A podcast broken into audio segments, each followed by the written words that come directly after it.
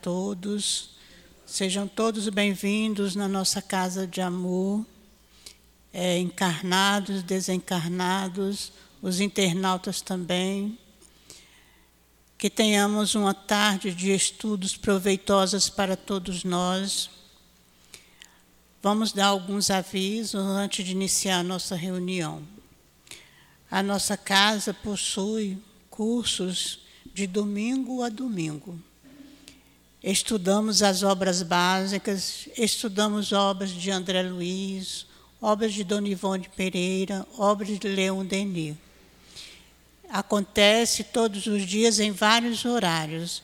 Quem quiser estudar conosco é só nos procurar no final da reunião que nós daremos as instruções. A nossa casa também mantém a obra social Antônio de Aquino, que acontece todos os sábados, de 8 ao meio-dia. As mães e as crianças chegam pela manhã, tomam café, vão para as salas estudarem e almoçam e retornam aos seus lares. Nós também assistimos essas famílias com cestas básicas, com necessidade de assistência médica, dentária, é, é, e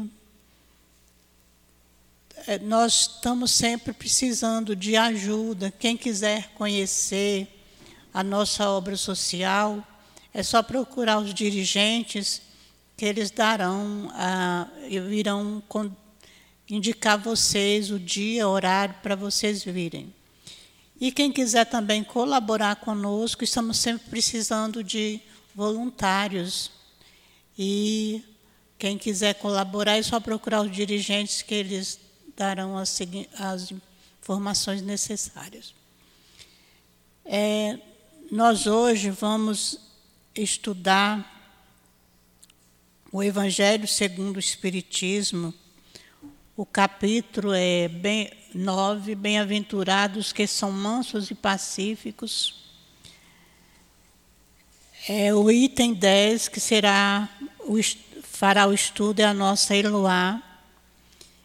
E nós pedimos a quem tiver com o celular ligado que desliguem os celulares, por favor. E nós temos o atendimento fraterno no final da reunião.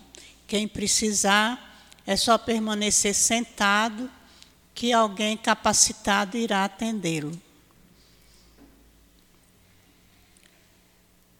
Vamos então, a nossa leitura de hoje para, para o início da nossa reunião é O Caminho, Verdade e Vida, de psicografia Francisco Cândido Xavier, é, pelo Espírito Emmanuel.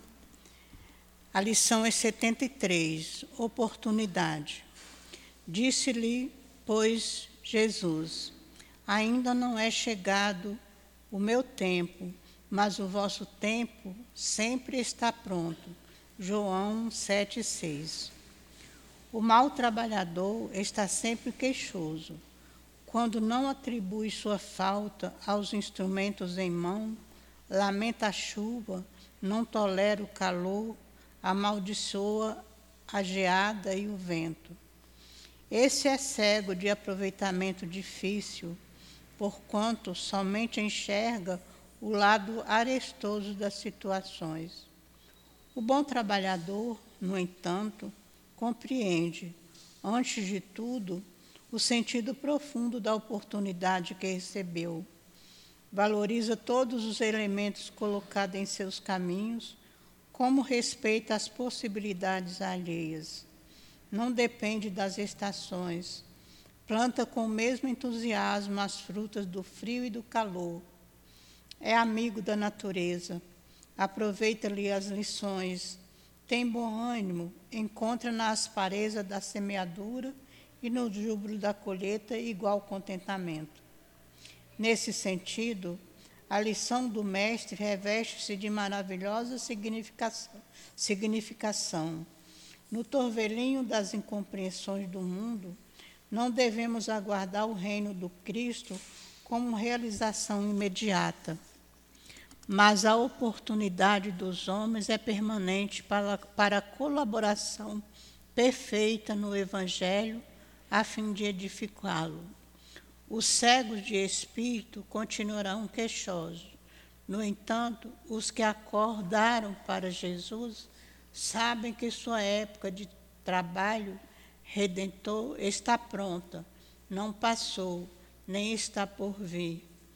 É o dia de hoje, é o ensejo bendito de servir, em nome do Senhor, aqui e agora. Vamos então voltar os nossos pensamentos para Jesus. Senhor Jesus, Mestre querido, Mestre amado, nós estamos aqui, Senhor, reunidos em Teu nome, pedindo a Tua ajuda, a Tua proteção para todos nós aqui. Envolva a nossa Eloá na Tua luz e na Tua paz abençoa ela, ajuda ela, que o altivo possa ajudá-la, que os bons espíritos possam ajudar todos nós na compreensão do teu evangelho. Ampara-nos, Senhor, nesse instante. Dá-nos a tua luz, a tua compreensão e ajuda-nos.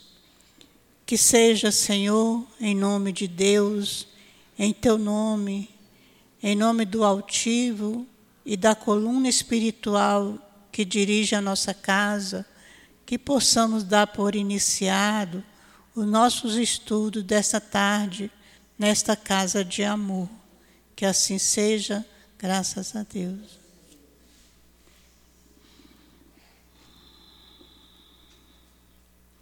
Nós vamos ler aqui o, cap, o item 10 para passar a palavra para Eloá. Então, capítulo 9, Bem-aventurados que são mansos e pacíficos, item 10.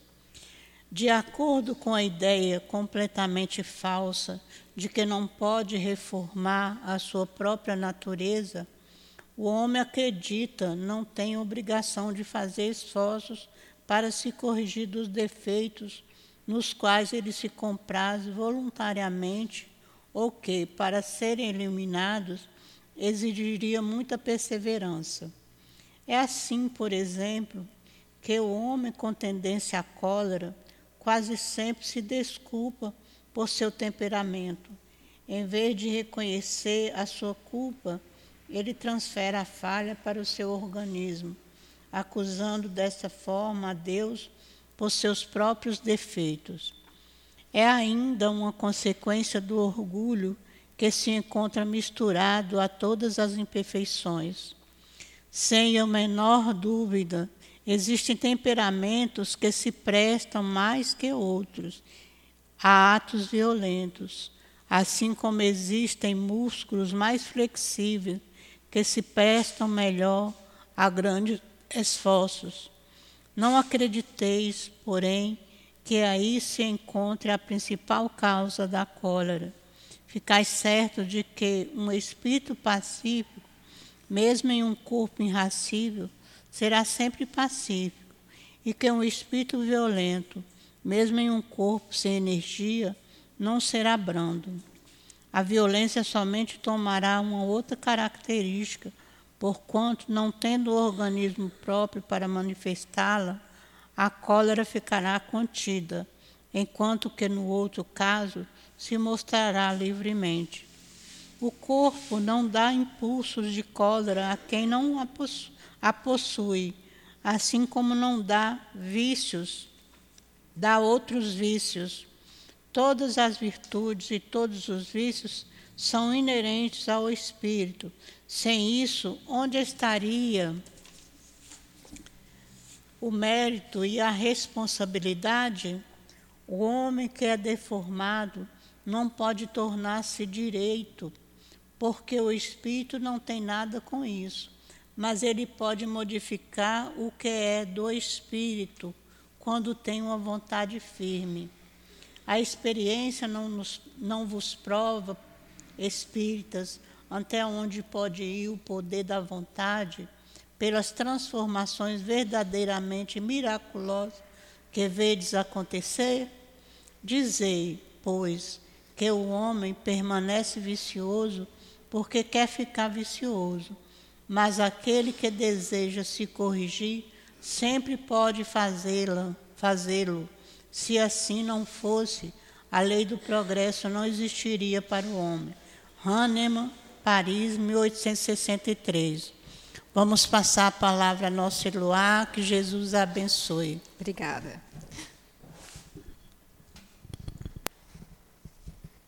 Tá bom aqui? Uma boa tarde a todos. É uma imensa alegria estar aqui na quarta-feira, né? Estar aqui sempre é uma alegria, né? Daquela alegria verdadeira, que é a alegria da alma. Mas a quarta-feira tem um sabor todo especial. É quando se realizam os estudos do Evangelho e os tratamentos da cura. Então, a ambiência, eu não sei se vocês perceberam, né? a maioria que percebe, é diferente do sábado. Né? Apesar de ter, claro, o sofrimento, as dores de muitos de nós, também tem aquele fluido amoroso, curador desses espíritos que desde cedo estão aqui preparando com todo amor todo esse ambiente. Que todos vocês possam sentir a presença amiga dessa equipe de espíritos curadores que trabalham sob o comando do Dr. Herman, do Altivo, de Baltazar, de Dr. Bezerra e de demais companheiros. Então, esse capítulo nono, né, a gente já está terminando, o capítulo nono é a, é a última mensagem, e é um capítulo em que tem o título de Bem-aventurados que são mansos e pacíficos. Ué, mas na bem-aventurança tem uma que é com manso, tem um, outra que é com pacífico, né? Isso. Kardec juntou as duas ali. E aí a gente vai lá no Sermão do Monte, né? A tradução do Haroldo que eu, tô, que eu vou usar. Aqui o Kardec no início ele coloca a Bíblia que ele usou à época, que era uma Bíblia que era a tradução do grego para o francês, que é a Bíblia de Saci que não tinha ainda nada ainda mais preciso, né? E aqui o nosso Haroldo trouxe a tradução diretamente do grego, do original grego para o português. E aí ele coloca lá, né? Todos já conhecem, né? bem-aventurados, pobres em espírito, e vem, vem, vem. Aí ele fala lá, em Mateus 5, 5 né? capítulo 5, quinto versículo 5. Bem-aventurados mansos, porque eles herdarão a terra. Olha como isso é forte. Tem a conotação da terra prometida, durante muito tempo se pensava somente nesse sentido. Tem essa conotação da própria terra. A gente já não sabe, já não vem estudando há um tempão que a terra vai passar para mundo de regeneração a Terra está numa transição planetária, então os mansos continuarão na Terra. Não é isso que Kardec afirma no capítulo 18 da Gênese, os tempos são chegados, onde ele diz lá no início de, de, todos os espíritos que iam reencarnar para auxiliar todo esse progresso, que seriam espíritos mais evoluídos, mas que também reencarnariam outros espíritos que seria dada a esses outros espíritos últimas oportunidades, e que isso também serviria como teste para nós, espíritos medianos. E esse herdarão a terra aqui é bem interessante também, alguns autores colocam como se fosse também a terra do nosso coração. Porque o reino de Deus não está dentro de cada um de nós? Então, se a gente conseguir essa qualidade da mansuetude, da mansidão, a gente consegue o quê? Dominar ali os nossos instintos. Então a gente vai conseguir se dominar, ser mais senhor de si. E depois lá na, né, no versículo 9, Continua lá Mateus sobre a fala de Jesus. Bem-aventurados pacificadores. Aqui o Haroldo traz essa tradução para pacificadores, não só de pacífico. Pacificadores seria exatamente o quê? Aqueles que vão levar a paz. Então, quando nós conseguirmos aí estar levando essa paz para as outras pessoas, né? Primeiro eu vou ter dentro de mim e vou sair depois espalhando isso, porque eles serão chamados filhos de Deus, seremos chamados filhos de Deus. Muito interessante. E nesses dois itens, que são instruções dos espíritos, Kardec institua, coloca o título de a cólera, né? Lembrando aqui que se trata do sentimento da cólera e não da doença, que na época até existia, mas é diferente. Porque os espíritos vieram falando sobre esse assunto. E aí eu fiquei pensando, por que será que Hahnemann né, assinou essa mensagem? Hahnemann, né, como todos já sabem, foi o considerado pai da homeopatia. Né? E na época de Hahnemann, é, final do século XVIII, início do século XIX, as pessoas achavam muito, né, atribuíam muito esses, trans, esses humores, a raiva, o ali, a questões fisiológicas. Então se debatiam muito sobre isso. Fulano tem esse temperamento porque ele tem um problema no fígado, né? Até que fala do bilioso, em algumas traduções fala do bilioso. E o Beltrano tem esse problema por causa de. E ele já veio com uma nova ideia, né? com a ideia de que é, da parte que teria força vital, da parte que nem tudo seria do corpo, já iniciando todo esse conhecimento aí, introduzindo esse conhecimento novo. E com essas novas ideias, né, de trazer essas novas medicações, principalmente para quem não tinha condição, que os remédios e as consultas aos médicos eram muito caras, ele, inclusive, à época, ele ensinou, né, passou muito conhecimento para outras pessoas, para que, mesmo que não fossem médicos, pudessem tratar dos doentes. E é claro que os médicos né, e os donos de farmácia que vendiam aqueles remédios não gostaram nem um pouco. Né? Então, vocês façam ideia da, da, do que ele sofreu, né, das perseguições que ele sofreu. E aí a gente traz isso para a gente. Né? A gente acha, porque a gente está na casa espírita fazendo um trabalho no bem, a gente está sendo perseguido.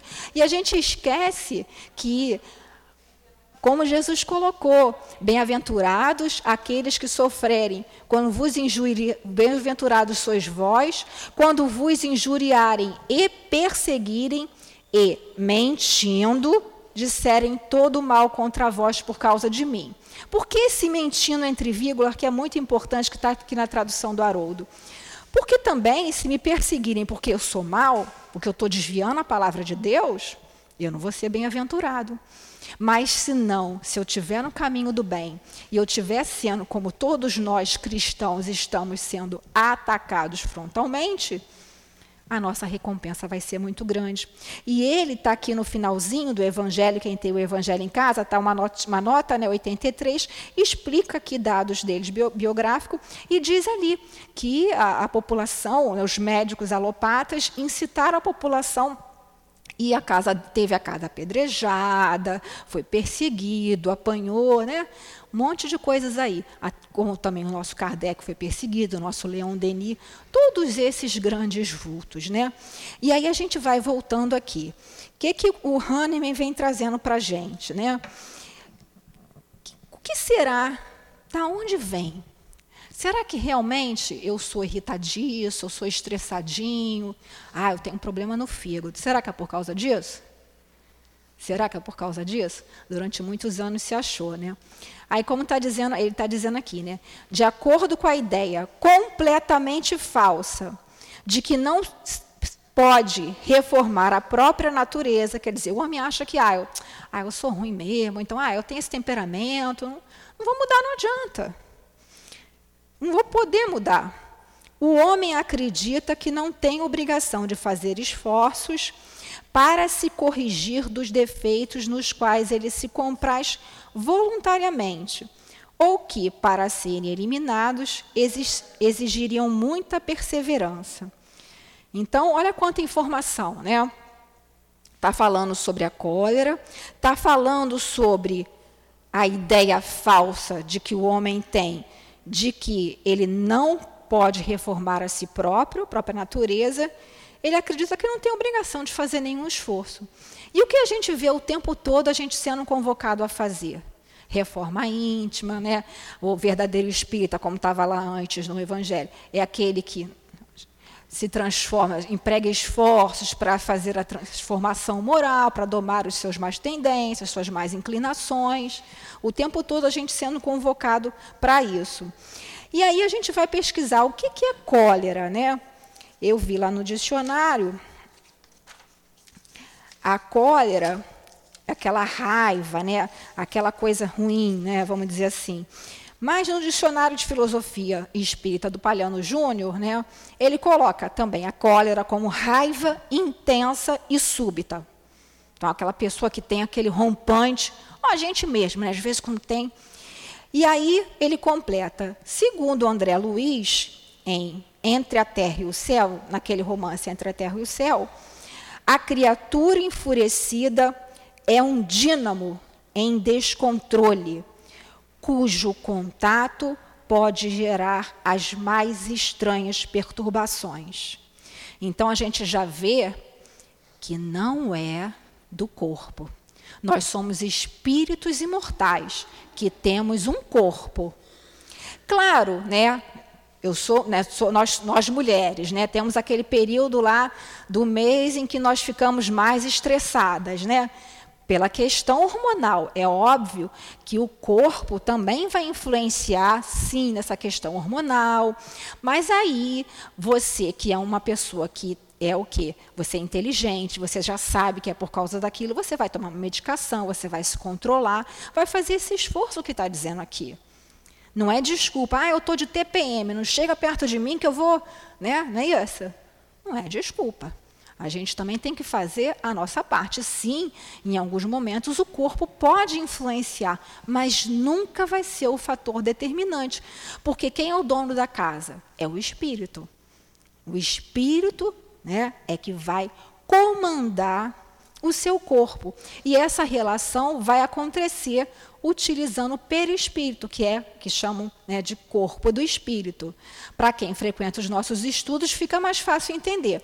Para quem nunca viu, vamos imaginar aquela questão do abacate. Aí tem lá a casca, tem a polpa e tem lá o carocinho. É vulgarmente falando, só para a gente ter uma ideia. E aí, a gente pensando nisso, a gente lembrou que tem um livro chamado Instruções dos Espíritos, o volume 1, que esse livro aqui foi, foi a compilação de uma série de mensagens espirituais dadas lá no Centro Espírita Leão Denis pelos espíritos Dr. Erma, Baltazar. Uma outra vez tinha também, no, os mais recentes, um outro espírito que eu esqueci até o nome agora, Inácio Bittencourt. Né? Mas nesse aqui é a doutora Herman Baltazar, em que os, os estudiosos lá faziam alguns questionamentos para os espíritos e vinham as respostas, que ajudavam não só nos estudos, mas também como nos trabalhos da cura. E aí o entrevistador faz uma série de perguntas, né? Numa delas é, fala sobre as emoções no mecanismo das doenças. Olha como é interessante, né? E aí ele pergunta aqui, né?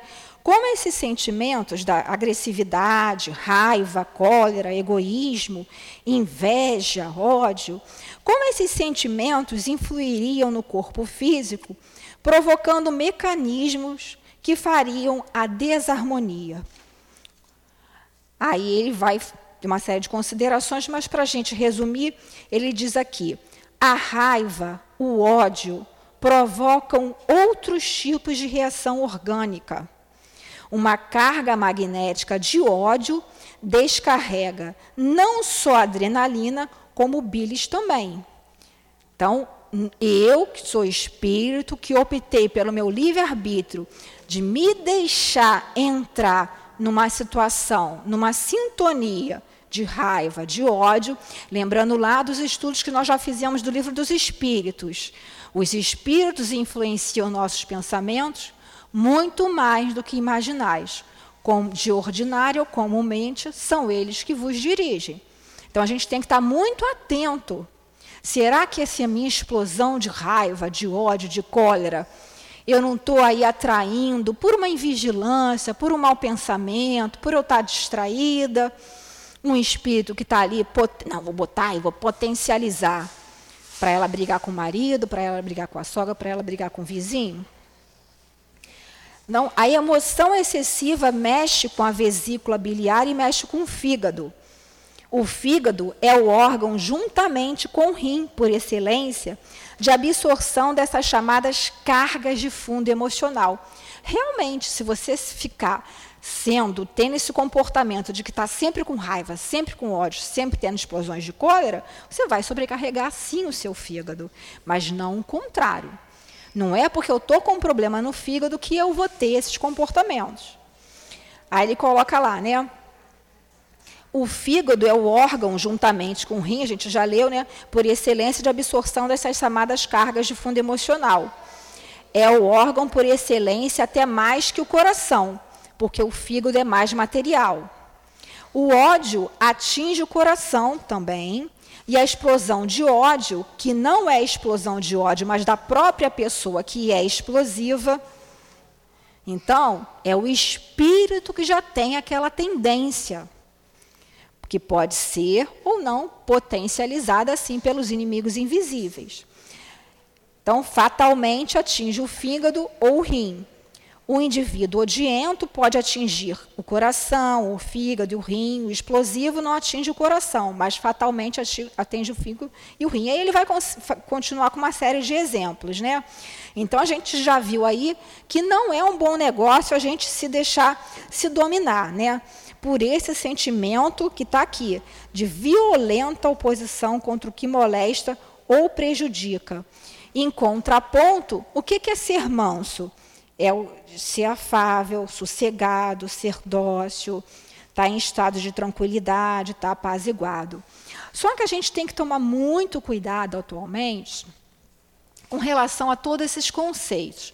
Porque aí algumas pessoas podem achar que, ah, porque então que eu não, não vou ter esses sentimentos de cólera, que realmente a raiva, o ódio fazem mal. O ódio, o que, que é o ódio? É um sentimento muito negativo, muito forte. Não é isso? E o que, que a gente tem que fazer? A gente tem que afastar esses sentimentos. E o que, que é o bem? É tudo que é contrário à lei de Deus. Então, essa expressão que andam usando por ali, por aí, para justificar comportamentos irascíveis de ódio e etc e tal, de ódio do bem, não existe. Isso é uma criação. Porque ódio é ódio, é uma coisa ruim. E o bem é o bem. Lembra que a gente estudou no sábado? O mal é o mal e o bem é o bem. E aí a gente começa a perceber que a gente tem que tomar muito cuidado. Porque o ser manso não é eu abaixar a cabeça para tudo, não. Não é eu, ah, então eu vou ser mansa.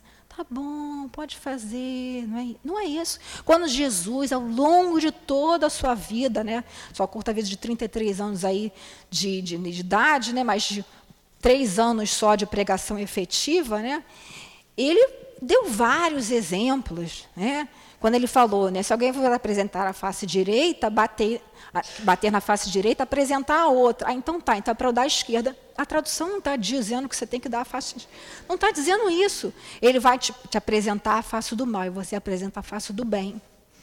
Sempre com disciplina, que vai antecedendo o amor. Disciplina juntamente com amor. Quando lá, né, os, os, sempre os fariseus, né, os fariseus chegaram lá, olha, o Herodes está te procurando, quer te pegar, não sei o quê. O que, que ele disse? Vá dizer àquela raposa que ainda não chegou minha hora. Porque ele sabia muito bem quando que ia chegar a hora dele. Ao longo de toda a caminhada dele, com a mulher adúltera, o que, que ele fez? Ah, tá bom, tá perdoada. Mulher tem que trair mesmo, você é uma. Ah, não, coitadinha, ela foi muito maltratada. E falou isso? Não. Mulher, onde estão os teus acusadores? Não sei, Senhor, e se foram? Todo mundo conhece essa passagem, né? Que Jesus começou a escrever na areia os pecados de todo mundo que estava querendo apedrejar a, a, a, senhora ali. Eles foram indo embora. Que ele falou: atire, atira a primeira pedra aquele que estivesse em pecado. Todo mundo tinha alguma coisa ali. E aí Jesus falou o que para ela? Ah, pode ir embora, está liberado? Ou não. Vá e não tornes a pecar, para que não te suceda o pior. Então, ao longo da vida toda de Jesus, por isso que é importante, sim, a gente estudar né, a Bíblia, tanto o Antigo Testamento quanto o Novo Testamento, juntamente com o Evangelho segundo o Espiritismo para nós espíritas, para a gente compreender essas nuances. Porque senão a gente fica tendo uma falsa ideia de mansuetude. A gente fica achando que ser manso é ficar. Hum, e não é. E às vezes por dentro está se corroendo. O manso vai ser aquele que não extrapola os limites. Porque sim, acontecem coisas que nos trazem indignação, sim que nos trazem sentimentos conflituosos, que a gente não fica, puxa vida, eu achei que isso não existisse mais. Mas ainda existe. O problema não é quando é com o outro, o problema maior sou eu. Então, às vezes, eu estou vendo uma situação e aí eu imito um. Ai, isso aqui tinha que acontecer isso, isso, isso, isso. É que a gente, às vezes, a pessoa vê na televisão, ah, fulano fez isso, uma coisa muito ruim. Ah, então tinha que acontecer isso, isso, isso. A gente se arvora em juiz. Não, isso não. Poxa, aí, mas a gente fala, não, isso é um absurdo acontecer isso hoje em dia, vamos procurar os nossos direitos. Existe a lei dos homens para isso. Não é perfeita, claro, nós não somos perfeitos. Nosso mundo é de expiações e prova.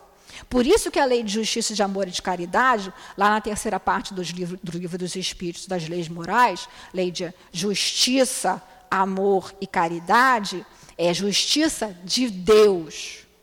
Não sou eu que vou ter que ir lá e me vingar.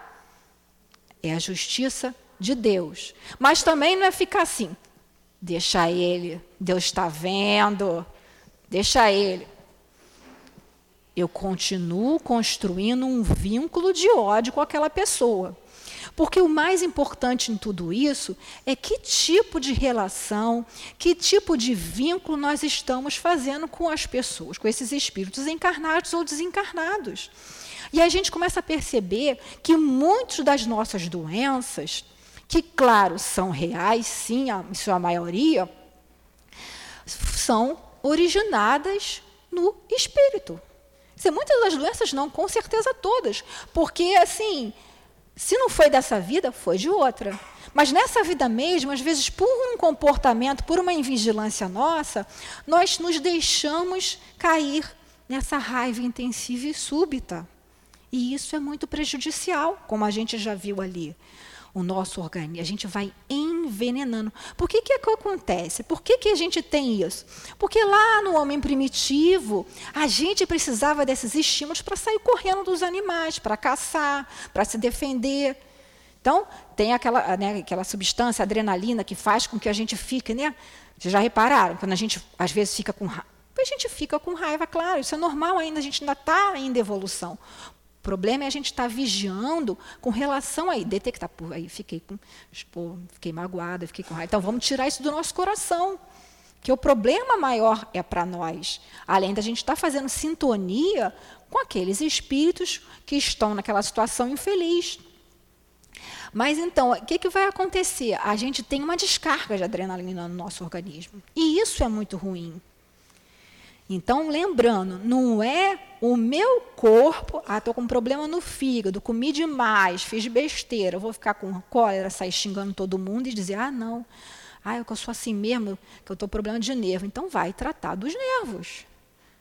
Na verdade, é o espírito que influencia o corpo. A não ser nesses casos, que são influências poucas, de hormônios, e essas coisas e tal. Aí, continuando aqui, né? O nosso companheiro aqui. Segundo Emmanuel, no livro Pensamento e Vida, esse livrinho aqui que é muito interessante, né, que o Emmanuel fez, recebeu através do Chico, porque os, os, companheiros de Chico pediram um livro que fosse sucinto, que tivesse algumas mensagens, que fossem mensagens rápidas de ler.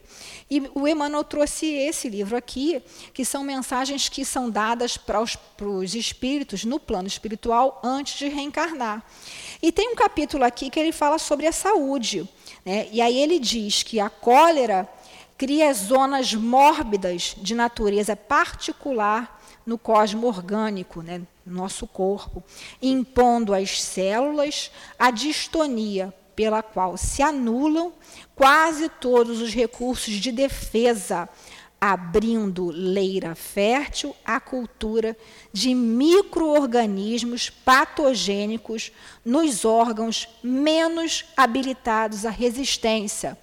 Então, raiva, ódio, né, excessiva tristeza, medo, tudo isso diminui no, a nossa imunidade. Ai, que medo, estou com medo aí desses negócios que estão acontecendo, desses vírus. Vou ler para vocês, para. Eu já tenho na cabeça, mas só para a gente ser fiel. Esse livro nosso lá todo mundo conhece, né? A gente já leu, eu pelo menos já li, sei lá, umas 30 vezes, né? Mas só nos estudos que a gente vai percebendo coisas que são pequenas, sutis. Então, lá, quando o, o da Segunda Guerra Mundial, né, um pouco antes de começar a Segunda Guerra Mundial, o plano espiritual já estava ali sabendo o que ia acontecer, por causa de todo o panorama político e espiritual. E aí o nosso lar foi a colônia que foi ajudar a colônia dali, daquele pedaço ali da Europa, onde se deu aquilo tudo, mas eles foram se preparar. Até no mundo espiritual tem preparo para fazer as coisas. É isso, nosso, nosso Newton não fala, não vou na casa de ninguém sem pedir o plano espiritual. Aqui também. E os espíritos lá em nosso lar iam fazer ali vários cursos. E aí, a, a Narcisa, a enfermeira Narcisa, aquela, aquela que ajudava muito o André Luiz, estava orientando ele, né? E ele, André Luiz, queria saber como é que ele ia fazer, que ele qual curso que ele ia fazer. E a Narcisa pegou pra, falou assim para ele, ó, precisamos organizar dizia ela, determinados elementos para o serviço hospitalar urgente, embora o conflito se tenha manifestado tão longe, bem como exercícios adequados contra o medo. Aí o André Luiz estranhou, né? Contra o medo, acrescentei admirado. Como não? objetou a enfermeira atenciosa. Talvez estranhe, como acontece a muita gente, a elevada porcentagem de existências humanas estranguladas simplesmente pelas vibrações destrutivas do terror, que é tão contagioso como qualquer moléstia de perigosa propagação. Classificamos o medo como dos piores inimigos da criatura por alojar-se na cidadela da alma, atacando as forças mais profundas. O que, que os espíritos das trevas fazem o tempo todo conosco hoje em dia? Dominando os meios de comunicação. Repetem, repetem, aumentam, aumentam, utilizam as palavras. Medo, medo, terror, todo mundo vive apavorado, todo mundo vive sem fé. Porque se nós tivéssemos a fé do tamanho de um grão de mostarda, nem precisava tanto, que é a menor semente que existe, faríamos o que o Cristo fez e muito mais coisas. Mas aí a gente prefere dar atenção. Ah, não, vou ver lá o que o programa do noticiário está falando. Aí escuto de manhã, de tarde. Não estou dizendo para a gente se alienar e me ver no mundo de Alice. A gente tem que ter equilíbrio. Equilíbrio em tudo. E esse equilíbrio não significa que eu vou falar, ah, não, não quero saber, eu não quero né, fazer isso aqui, nem aquilo ali, eu não sei o que é verdade, o que eu não tenho, entrar em paranoia, não. É a gente começar a analisar, começar a saber, olha, eu sou um espírito imortal, tudo bem. Né? Posso ficar doente? Posso. Né? Por invigilância minha, ou porque às vezes posso quebrar um, escorrego ali, quebro uma perna, tudo bem. Agora, daí eu já ficar conjecturando, né, me pré-ocupando com coisas desnecessárias, porque esse pré-ocupação é o que, além de ser falta de fé, é a gente estar tá se enchendo nosso, a nossa mente, o nosso cérebro, de lixo mental. E aí a gente, ao invés de lembrar, vou orar, pedir a Deus para me proteger, né? A gente faz o que? Ai, meu Deus, isso acontecer isso, isso acontecer isso, isso aqui acontecer aquilo. Vou me preparar, vou na farmácia, compro isso, compro aquilo. Aí já vou, já faço uma compra imaginando que vai acabar o mercado, que vai fechar o mercado. Já faço uma, uma compra imaginando que vai acontecer isso, aquilo, aquilo outro. Gente, nós estamos aqui vivos. Quando chegar a nossa hora, vai ter chegado a nossa hora. Claro, se eu atravessar aqui na frente sem olhar, esse trânsito, vou me suicidar. Aí já é diferente. Mas o medo, se a gente deixar de tomar conta da gente, a gente não faz mais nada. Ah, hoje eu não vou não porque está chovendo, tenho medo que lá no, no CIAP, quando chove, né, chove muito. Vou não. Ah, não vou amanhã não, porque aí vai que eu pego o ônibus e posso ser assaltado. Ah, não vou não, porque outro dia eu peguei um carro, aí o cara veio para cima de mim. Ah, não sei. E aí quando a gente vê, a gente está dentro de casa, dentro de um quarto escuro, com medo de tudo. Claro que um pouco de medo faz parte do nosso instinto de conservação. Isso faz parte, mas não a gente se deixar dominar pelo medo. Aí, continuando aqui, por causa do nosso tempo, né?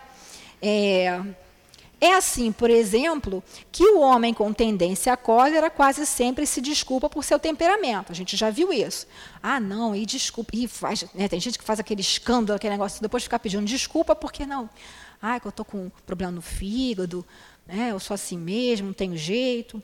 Em vez de reconhecer a sua culpa, ele transfere a falha para o seu organismo, acusando dessa forma a Deus por seus próprios defeitos. Quer dizer, então ainda estou colocando defeito nesse corpo que Deus me deu. Né? Qual é o objetivo principal da, da reencarnação? A evolução do espírito.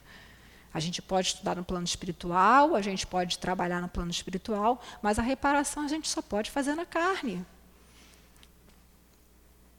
É ainda uma consequência do orgulho que se encontra misturado a todas as suas imperfeições. Então, ah, não, eu, eu não fiz nada, isso foi Deus. Se eu tenho esse comportamento aí, Deus que me botou essa personalidade, não tenho sou culpada não. Nós somos os responsáveis pelos nossos atos. Nós somos responsáveis pela situação em que nos encontramos. Por quê? Nós estamos numa reencarnação, de maneira geral, nós espíritos medianos, imperfeitos ainda, mas com algumas conquistas, ainda temos muitos débitos a ressarcir. E escolhemos, sim, junto com o nosso guia espiritual, passar por situações. Você vai reencarnar numa de expiações de prova, né? na família tal. Ainda bem que alguém aceitou, né, gente? Porque está difícil conseguir reencarnar. Por isso que quem está vivo, ó, segura a encarnação, como dizia o nosso Chico. Segura a encarnação, porque a fila do lado de lá está muito grande. Para reencarnar numa situação que a gente consiga aí se reerguer. E aí a gente continua aqui, né? Achando que tudo que eu passo é culpa dos outros.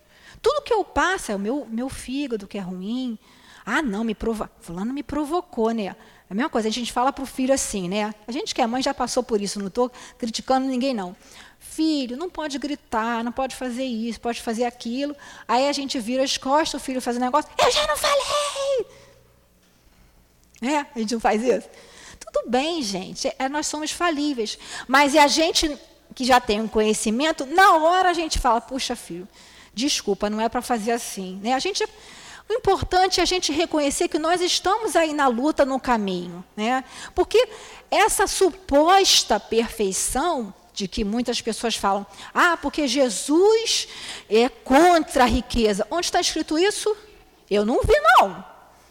Ah, mas no jovem mancebo ele falou para o cara dar os bens todos dele e seguir a ele. Ah, mas vai saber por quê? Já leram para saber o porquê? Porque o cara ali, o jovem mancebo, ele cumpria, ele já fazia tudo. Ele queria ganhar o reino dos céus. Ele já fazia tudo, ele já cumpria a lei de Moisés, já era bom para a família. E aí o que aconteceu? Qual era o apego dele? Os bens materiais. Jesus já sabia que Jesus conhece todos, todos nós. Então, quando ele chegou para Jesus, Jesus já sabia. Ah, isso aí eu já faço. Jesus falou para ele fazer, isso aí eu já faço, isso aí eu já faço. Então, vai, dá todos os bens, teus bens aos pobres e me segue. Ele que seguiu? Não. Nem momento nenhum Jesus pregou contra a riqueza. Então a gente tem que ter muito cuidado, porque o mal, como diz a Dilane, ele usa sapatinho de algodão, ele chega sorrateiro. Não, porque amar a Deus, ao próximo como a si mesmo, é você fazer. Não, não é passar a mão na cabeça de ninguém, não. Não é dizer que, oba, tudo bem para a pessoa que está fazendo mal, não. É a gente não ter esse sentimento de cólera, de ira, porque isso faz mal para a gente, além de fazer mal para o outro, faz mal para a gente. É a gente, na hora que a gente fica ainda indignado, meu Deus, me ajuda. Ajuda esse companheiro, que é um companheiro doente. Mas nós estamos no mundo material. A pessoa tem que responder segundo as leis dos homens. Não tem essa história de que, ah, sou bonzinho. Bonzinho não é bom. Jesus foi bom, apesar dele dizer que bom só o Pai o é, né? porque ele estava querendo justamente que os fariseus estavam querendo armar uma para ele. Jesus não foi bonzinho, não. Ele foi muito direto. A missão no discurso lá, porque ele deu para os discípulos, quem quisesse me seguir, que pegue a sua cruz, né? E carregue a sua cruz e venha atrás de mim. Não vai ter moleza, não é? Claro que aqui, por exemplo, todos nós trabalhamos, a maioria de nós trabalhamos aqui. Né? A gente faz os nossos esforços, temos as nossas imperfeições, trabalhando como médium ou como atendente, seja lá o que for, qualquer tipo de trabalho. Porque o trabalho no bem é uma vacina contra as doenças. Porque você sai de dentro de você mesmo e você vai auxiliar um irmão teu. Então o teu problema na hora você esquece. Você está ali socorrendo. Sem dizer que quem é médium tem todo aquele problema de excesso de fluido, quem é médium de cura fica todo doente. Se não trabalhar médium de cura, fica com problema na coluna, problema de locomoção. Quem é médium de incorporação, se não trabalhar, enlouquece. E não adianta que a única religião que trabalha a mediunidade da maneira correta é a doutrina espírita. Não tem para onde correr.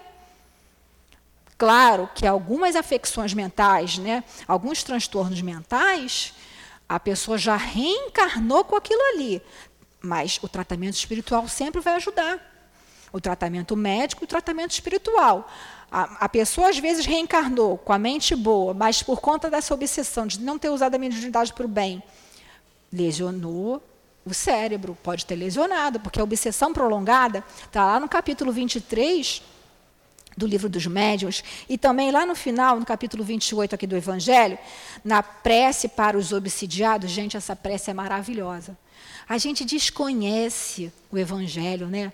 Esse capítulo 28 das preces são um socorro assim maravilhoso, tem preces para todas as situações aqui. Claro que a gente não precisa decorar essas preces, mas são, são preces feitas, esqueci, desculpa, preces feitas para que a gente tenha aí uma, uma noção, um norte, né? E ali diz, tanto no capítulo 23 quanto aqui, que a obsessão prolongada pode pro, provocar mesmo lesões na mente, como aconteceu com o filho do Dr. Bezerra, antes do, do Bezerra se tornasse assim, espírita. Um filho dele teve um problema seríssimo de obsessão, né, Conceição? Naquele livro Loucura sobre o Novo, Novo Prisma, né? Loucura sobre o Novo Prisma, do caso do filho do Dr. Bezerra. Que o menino ficou louco por conta de obsessão. E ele não conhecia ainda nada, enfim. Então a gente tem que ter muito cuidado, a gente tem que se tratar do corpo e do espírito, as duas coisas juntas. Então, realmente, às vezes, num, no iníciozinho ali, lesionou já a parte mental. Então tem que tomar medicação, mas tem que também fazer o tratamento espiritual. As duas coisas juntas. Aí continua Hahnemann aqui, né? Sem a menor dúvida, existem temperamentos que se prestam mais que outros a atos violentos. Assim como existem músculos mais flexíveis que se prestam melhor a grandes esforços. Às vezes a pessoa, o espírito da pessoa já é assim, já traz de outras vidas essa intolerância, essa impaciência. Tudo isso, gente, que a gente está vendo, é fruto do orgulho. Que a gente é impaciente é porque a gente está achando que a gente é melhor que o outro. A gente não está tendo paciência. E a gente está esquecendo que há pouco tempo atrás a gente era assim também. Né? Não acrediteis, porém, que aí se encontre a principal causa da cólera. Ficais certos que um espírito pacífico, mesmo em corpo irascível, o que, é que é um corpo irascível? Irritadiço, a pessoa que tem aquele que é o organismo que fica, né? Será sempre pacífico. A pessoa às vezes reencarna com uma dificuldade neurológica que faz a pessoa ficar agitada, se mexendo o tempo todo, né? Se o espírito for tranquilo, vai ter aquele problema neurológico, mas vai, ser um, uma, vai ter uma tranquilidade inerente ao espírito. E que um espírito violento, mesmo em um corpo sem energia, não será brando. Já viram aquelas pessoas que nem conseguem andar direito, às vezes estão toda torta e vai com uma tanta raiva dentro dela que parece que vai quebrar tudo, que só não quebra mesmo porque não, não consegue fisicamente? A violência somente tomará uma outra característica, porquanto não tendo um organismo próprio para manifestá-la. Quer dizer, o que eu falei, só não quebra tudo porque está com problema nas pernas, está todo torto e não consegue. Mas no pensamento já quebrou. A cólera ficará contida, enquanto que no outro caso se mostrará livremente. Quer dizer, quando a pessoa tem um organismo normal, se ela está com raiva, está com cólera, tem aqueles impulsos, acaba fazendo até num minuto de cólera, cometendo um ato assim terrível, do qual se arrepende muito depois. Por isso que a gente tem que tomar muito cuidado. Então, antes que chegue ali naquele ponto final, a gente tem que, opa, peraí, por que, que eu estou assim? Opa, peraí, por que, que eu estou pensando isso? Eu não penso isso. Ops, sai fora. Né? Dá um autopasse, quem é médico, vem para a casa espírita, se enterra aqui na casa espírita, pega o evangelho, lê lá. Ah, não estou conseguindo. Vem aqui nas preces, lê em voz alta aquela prece ali para afastar os maus espíritos. Né? Que também ali no prefácio Kardec diz que não adianta também a gente pedir para afastar os maus espíritos se a gente continuar depois indo para os mesmos lugares ou tendo os mesmos pensamentos. Porque os obsessores, eles conseguem ter acesso a, nós porque nós permitimos. Ah, mas como é que eu vou permitir um inimigo estar em cima de mim? Pelo nosso comportamento. Lembrando lá, eles vão influenciar se tiverem sintonia. Se eu tiver uma sintonia superior, pensando no bem, fazendo bem, toda hora vindo para a casa espírita, trabalhando no bem, não vai, eles não vão conseguir me acessar, como uma estação de rádio. Eles não vão conseguir me acessar. Ou, se me acessarem, eventualmente vão enjoar. Aquela mulher lá chata, só vive no centro. E rapidinho vão, vão dar o jeito lá na vida deles. Né? O corpo não dá impulsos de cólera a quem não a possui, assim como não dá outros vícios. Então, o vício da bebida é do espírito. Claro que viciou o organismo, vai ter a consequência orgânica, mas a origem está o quê? No descontrole da vontade. Na verdade, não é nem descontrole, na verdade é você estar com a vontade mal direcionada, porque ele não consegue beber. Ele não tem, vocês já viram que tem gente que não está nem se aguentando, anda para ir no bar beber? Não manda para procurar um trabalho, mas anda para ir no bar beber. Não é uma vontade? Então tem que o quê? Mudar o foco dessa vontade. Ah, não consigo, não tenho vontade para parar de fumar. Tem. Você não está com vontade de fumar, mesmo sabendo que faz mal, causa câncer. Não é isso? Então, essa mesma vontade vai ter que ser utilizada para parar de fumar. É fácil? Não. Por isso que existe um auxílio médico e espiritual, para ajudar a gente até que a gente consiga. Então, o homem que é deformado não pode tornar-se direito, porque o espírito não tem nada com isso. A gente reencarnou com uma deformação orgânica, se não tiver uma cirurgia que faça isso, a gente vai continuar. Expiação, geralmente, né? ou prova, a gente não sabe. Mas ele pode modificar o que é do espírito quando tem uma vontade firme. Então, quando tem uma vontade firme. Então, acerca da vontade, a gente já sabe lá que o Leon Denis fala muito sobre a vontade. Né? E tem um capítulo no livro Problema do Ser e do Destino, que fala sobre a vontade. É o capítulo da terceira parte, primeiro capítulo, as potências da alma. E a primeira potência que Leon Denis diz que a gente tem que trabalhar é a vontade. Então ele diz aqui, ó, o reino de Deus está dentro de nós. Cristo já dizia isso. Temos que olhar atentamente para o fundo de nós mesmos. A vontade é o maior de todos os poderes. Falta cinco minutinhos só, né?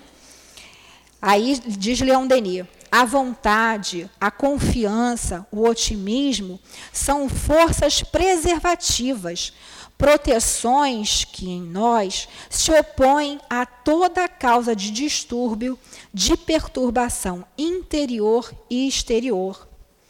Às vezes, elas bastam por si mesmas para desviar o mal, ao passo que o desencorajamento, o temor, como a gente já viu, o mau humor nos desarmam, desarmonizam e nos expõem a ele sem defesa, ao mal sem defesa.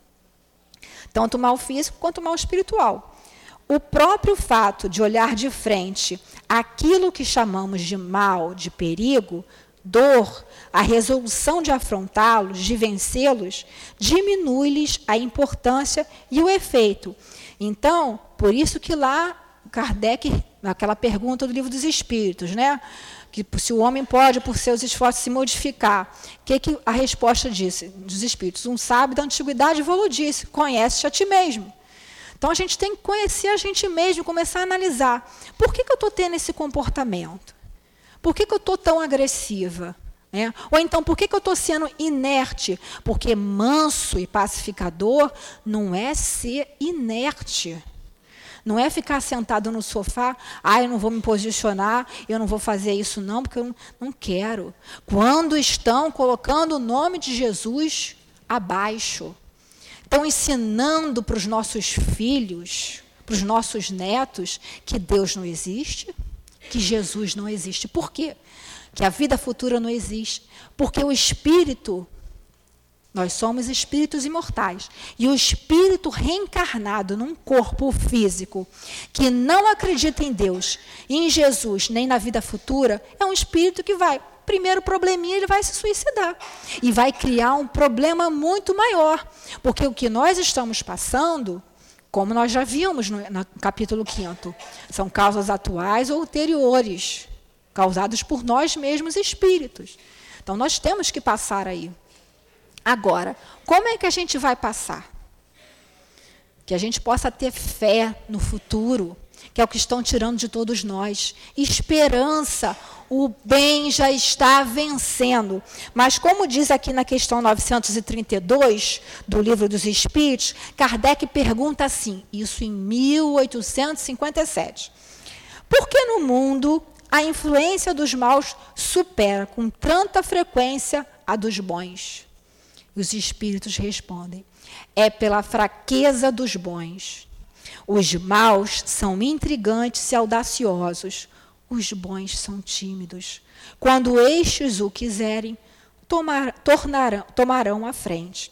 Então, que nós possamos tomar a frente da nossa vida, tomar a frente da situação que nos é pertinente se eu sou educadora, se eu sou mãe, se eu sou amigo, eu tenho sim que falar de Jesus para o meu filho, eu tenho sim que passar esperança, porque eu tenho fé, porque eu sei que o Senhor é meu pastor e nada me faltará.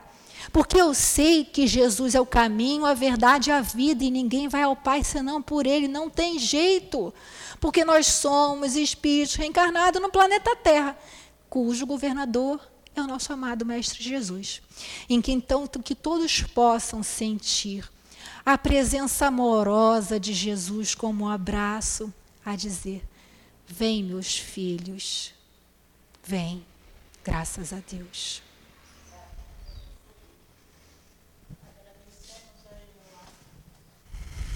Agradecemos a Eloá pelo estudo e Vamos então passar a segunda parte dos nossos trabalhos, pedindo aos médios que ocupem os seus lugares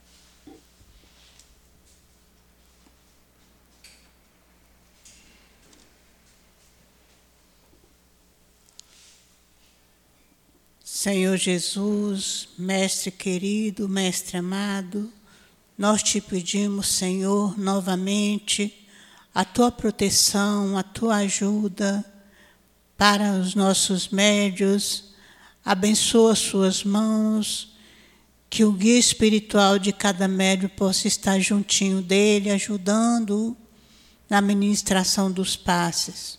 Envolve a todos nós, Senhor, e ajuda-nos a receber as bênçãos do teu amor neste momento. Que seja em nome de Deus, em teu nome, em nome dos guias espirituais, que possamos iniciar o passe na nossa casa.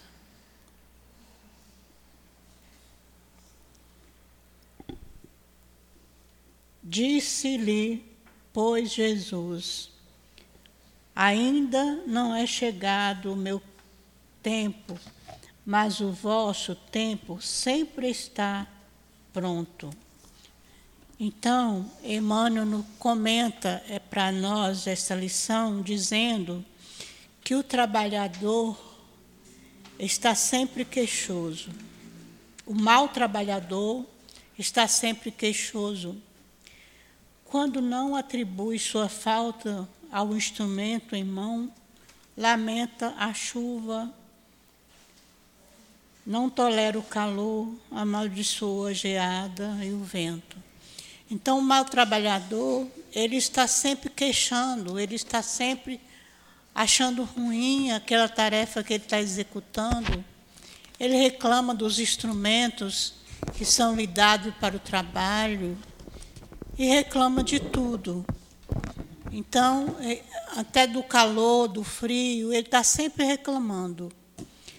Mas o bom trabalhador, este, agradece, ao invés de reclamar, ele agradece a oportunidade do trabalho, trabalha com o instrumento que lhe é dado, faz a sua parte e é, aproveita a oportunidade respeita o, o trabalho alheio e ele está sempre contente.